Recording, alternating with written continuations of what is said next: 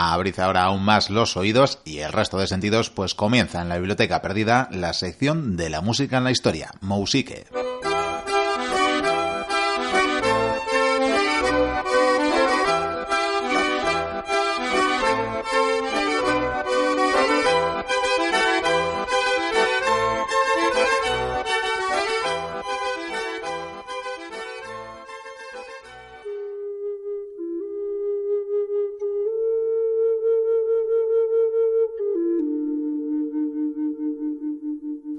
Hola Javi, si no sería por tu kimono, creería que vienes de Samamés o algún evento deportivo. ¿Qué pedazo de bombo que me traes? Bien, te permito llamarlo bombo, pero esto en Japón se conoce como taiko, un tipo de tambor de origen ritual casi sagrado, y este que ves es de, de los más grandes, los llamados odaiko, que en ocasiones son de tal tamaño y de tal peso que no se mueven de los templos en los que se usan. Escuchad, escuchad.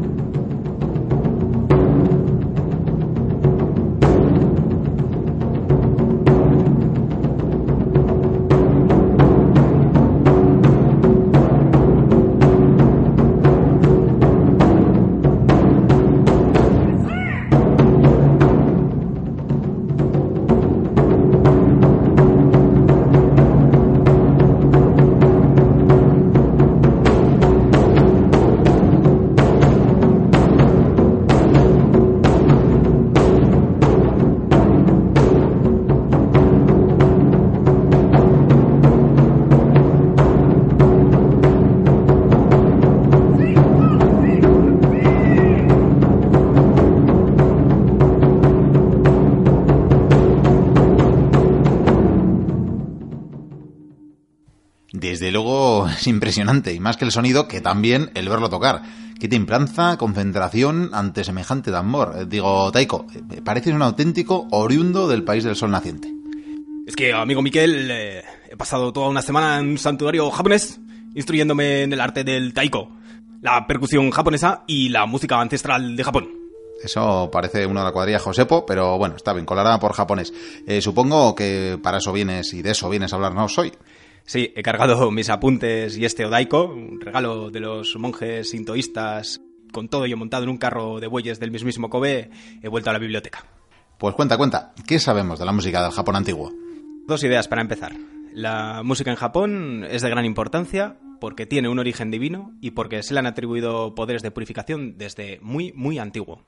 Eh, bien, no es una idea nueva, esto sucede en otras culturas también. Tal es el poder de la música, de ciertas músicas, de conectar, estimular nuestras emociones, de motivarnos a la ternura, a la alegría, a la tristeza y hasta a la violencia o la acción. Y en Japón así lo comprendieron desde bien atrás en el tiempo y por eso relacionaron la música directamente con los dioses como una herramienta propia de ellos e incluso una vía para, para el ser humano que, que, él podría utilizar pues, para comunicarse, comunicarse con los dioses o alcanzar ciertos grados de bienestar o clarividencia como el de la que he sido testigo con estos monjes ¿eh? que me han acogido. Y así lo reflejan viejos documentos, ¿verdad? Sí, de hecho, el libro más antiguo que se conserva sobre la historia de Japón, el Kojiki o Furukotofubi, que significa literalmente el registro de cosas antiguas. Exacto, veo que también has estudiado. Hombre, lo tenemos aquí mismo, en la biblioteca. Ah, claro, claro, que esto es una biblioteca. Bueno, pues en este escrito que, que aquí tenemos y aquí guardamos que has estado mirando, eh, aparecen aquí las, eh, las, primeras anotaciones musicales de las que se tiene constancia en Japón. Se describen la música y las danzas hechas en honor a los dioses, danzas que llaman kagura, que quiere decir... Música de los dioses y música de los dioses que con infinidad de variaciones aún se baila en los templos, en los festivales y de la que doy fe, así lo he visto. Pues eh, eh, la primera mención a esta música y estas danzas, las kagura, se da en este libro del que os estamos hablando que se llama Registro de las Cosas Antiguas, como bien decía Miquel, y donde se nos cuenta cómo la divinidad eh, Amano Uzuma improvisó una danza con la que o bien invitó o bien fue capaz de persuadir a la diosa del sol, Amaterasu, para que saliera de la cueva donde se había ocultado.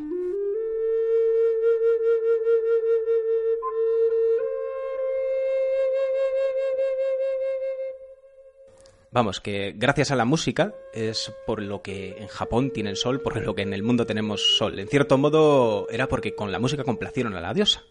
Música para complacer a los dioses, algo que tampoco es nuevo. Y lo que ahora hacemos casi es darle la vuelta y endiosar a los músicos, incluso como dioses caídos.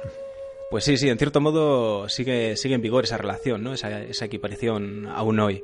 Pero bueno, volviendo al libro, una curiosidad eh, en este escrito, en el Kojiki, se recogen las primeras canciones tradicionales japonesas, como decíamos, pero para eh, recoger esta música japonesa se emplearon caracteres chinos. Anda, pero claro, están muy cerca estos pueblos y siempre hubo una estrecha relación, para lo bueno y para lo malo. Así es, eh, en este caso del que hablamos de la música para lo bueno. De hecho, pues comparten instrumentos muy muy similares, ya lo veremos más adelante cuando hablemos de alguno de ellos comparten algunos aspectos también de la concepción de la, de la propia música, que no es para nada igual a la que en Occidente tenemos, y en este caso del que hablamos, de la escritura de la música, pues eh, dio pie al manyogana, una particular forma de escritura musical. Y toda una especialidad, según tengo entendido. Especialidad del siglo VII u VIII, que ya solo interpretarlo pues tiene tela. Y es que en ella se empleaban caracteres chinos para representar la música netamente japonesa, ahí no hay ninguna duda, y en este tipo de escritura musical, una de las particularidades que tiene es eh, que un mismo sonido puede ser representado por diferentes caracteres. Ahí el autor elige realmente los de la significación más adecuada para su obra. Eh, desde luego es otro concepto musical.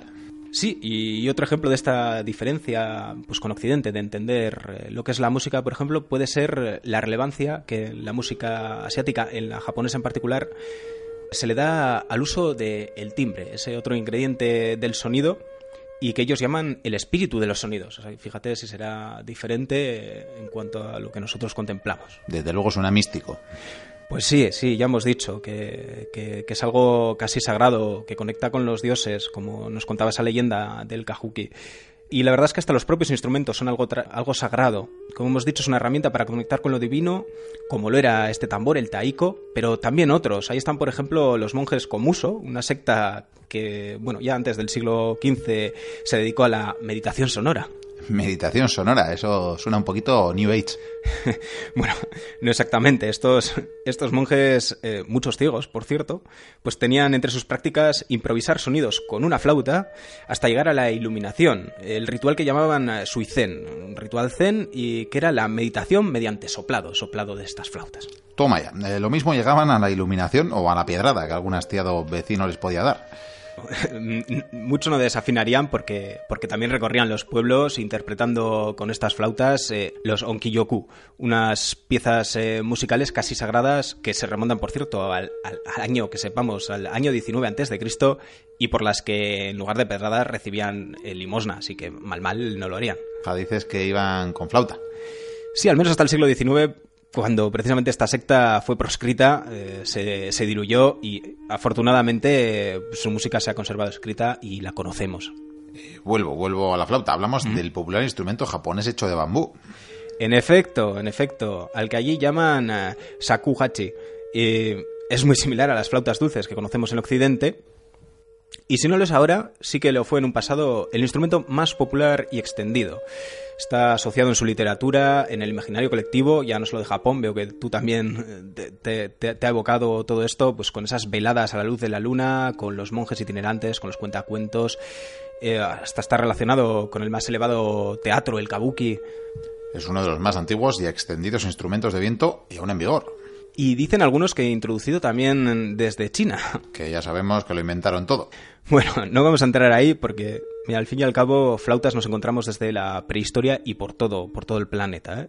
En cualquier caso, en Japón, este instrumento, este tipo de flauta arraigó y, se refinó de manera singular. ¿Quieres que, ¿Quieres que oigamos un ejemplo? ¿También te han enseñado este arte? No, no, no, no soplaré yo. Soy un humilde saltamontes que no quiere torturaros. A lo sumo toco un poco el taiko, en el que he sido instruido como el bambú, firme pero flexible. Pero voy a dejar este honor o más bien vamos a tener el honor de poder oír a Goro Yamaguchi, maestro del shakuhachi, esta flauta japonesa y que ha sido mundialmente y es mundialmente conocido por su técnica, su musicalidad y su humildad. Y a quien precisamente por todas estas cualidades y, el dominio de esta arte, de este instrumento, el gobierno, el Estado japonés nombró en vida Tesoro Nacional Viviente un bello galardón o título que Japón reserva a los portadores de bienes culturales intangibles importantes. Y que en este caso otorgó merecidamente, tened en cuenta que hasta la NASA, la Agencia Espacial Estadounidense, incluyó una de las ejecuciones de este autor con esta flauta, con la Sakuhachi, en el disco de oro de su sonda Voyager. Ah, sí, ese magnífico disco que incluyeron en la sonda espacial lanzada en 1977 con la esperanza de que alguna forma de vida inteligente llegara a encontrárselo en un futuro y descubrir así cómo es el ser humano y sus costumbres. Eso es, que se lo encuentre, lo intercepte, pueda, pueda acceder a ese disco, a ese conocimiento que atesora ese disco con varios aspectos de nuestro planeta, uno de los cuales será, si son capaces de descifrarlo y alguien inteligente ahí, ahí fuera, será precisamente lo que encuentre esta música japonesa con su antiquísimo instrumento y que oirán eh, a manos y pulmones de Goro Yamaguchi. Se me ocurre, por cierto, que deberíamos dedicarle un musique a ese disco que está viajando por el universo. Claro, por supuesto, de verdad que es muy apasionante ¿eh? ver que se eligió, eligió en su día. Ahí estaba Carl Sagan como presidente del comité que le hizo toda esa elección de música y fragmentos que, ahí viajan, ¿no? Bueno, pues os ofrecemos ahora esta música interestelar. Un fragmento de esta canción tradicional japonesa con título Churu no Sugomori, Nido de Grullas. Un pájaro espiritual del Japón que hoy vuela junto a la lechuza de la biblioteca perdida.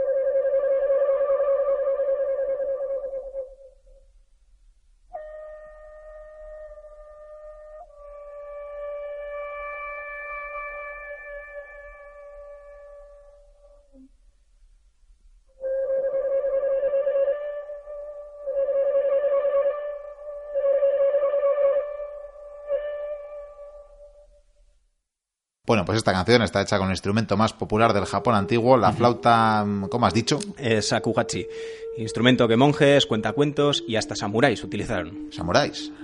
Sí, sí, estos guerreros tenían también su lado sensible y gustaban de escuchar música y en ocasiones hasta tocarla como una forma de enriquecimiento y conocimiento personal. Tenían, el samurái tenía en su código de honor también todo este aprendizaje, ¿verdad?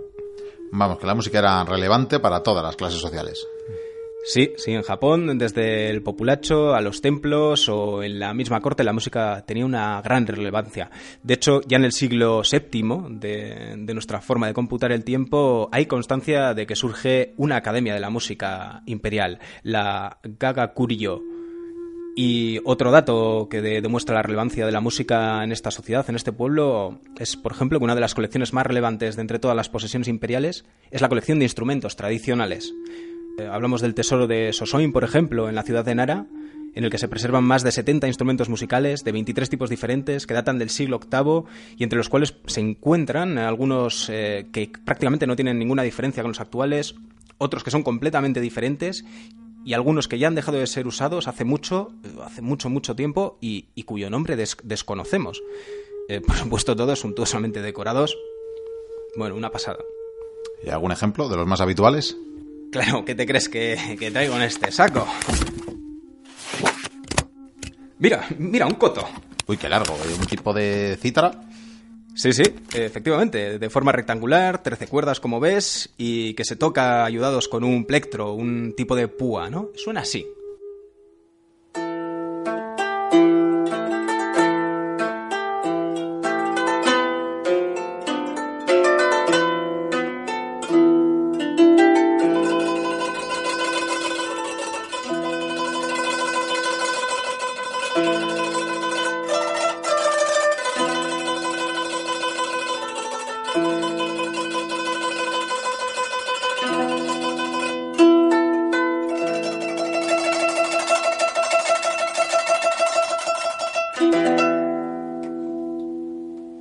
Bravísimo.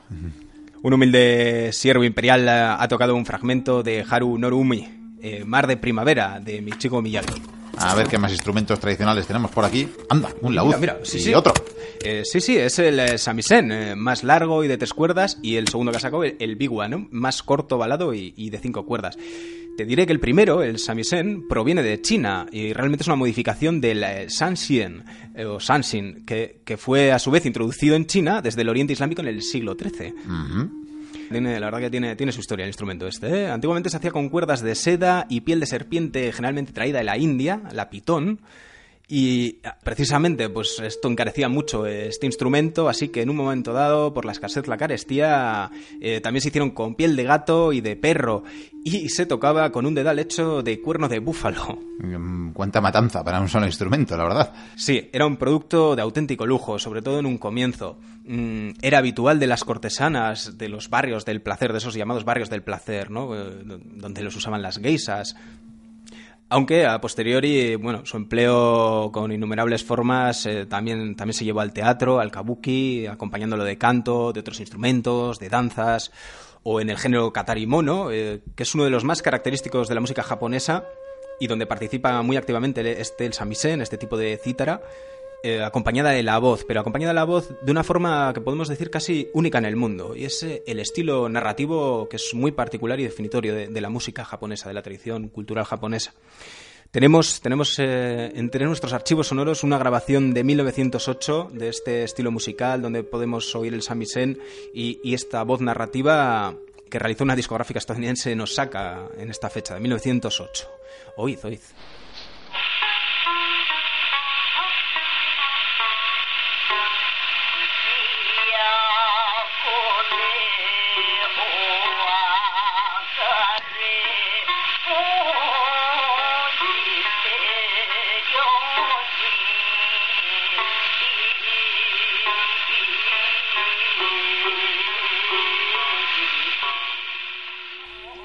Pues no sé lo que dicen, pero muy japonés sí. Y se distinguía el tañir del samisen. Sí, a pesar de ese ruido de- del vinilo, ¿verdad?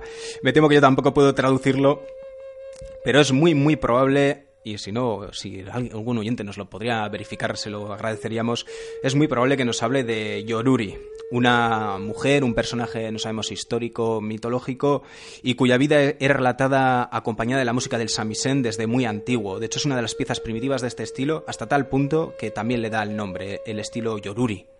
Te veo, te veo imbuido de la música y de la cultura japonesa. No sé si es ese kimono o el gigantesco tambor que te acompaña.